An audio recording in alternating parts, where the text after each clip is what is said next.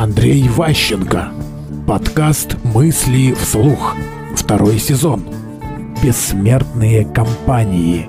Всегда есть повод в нашей стране жаловаться, что работать не с кем, нет кадров. И товарищ Сталин еще говорил, что кадры решают все. Поэтому та компания хороша, которая научилась из любого дебила делать нормального сотрудника.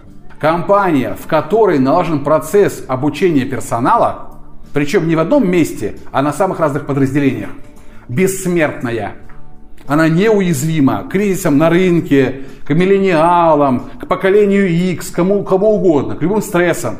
Потому что она воспроизводит из себя, либо из имеющихся работников, либо из вновь пришедших, по стандартному алгоритму готовых к использованию работников.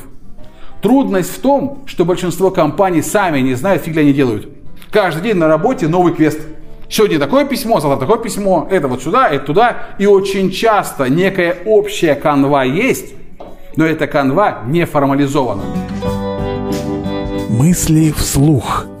Слушайте новые выпуски и ищите аудиокниги Андрея Ващенко на Литресе.